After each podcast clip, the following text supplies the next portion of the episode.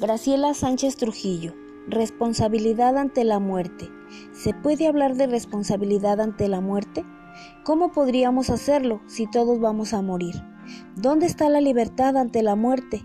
¿Cuál es nuestra idea de la muerte?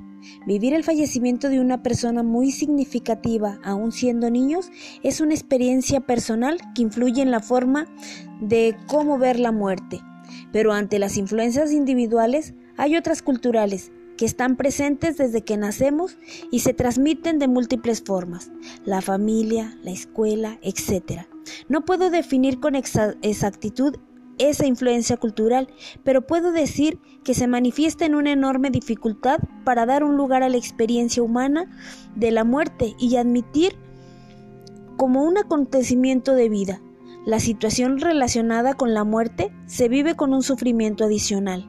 Podemos hacer mucho ante la muerte si retomamos nuestra responsabilidad ante ella, si la tomamos con el objeto de reflexión, si nos preguntamos qué nos toca hacer para que las personas mueran mejor.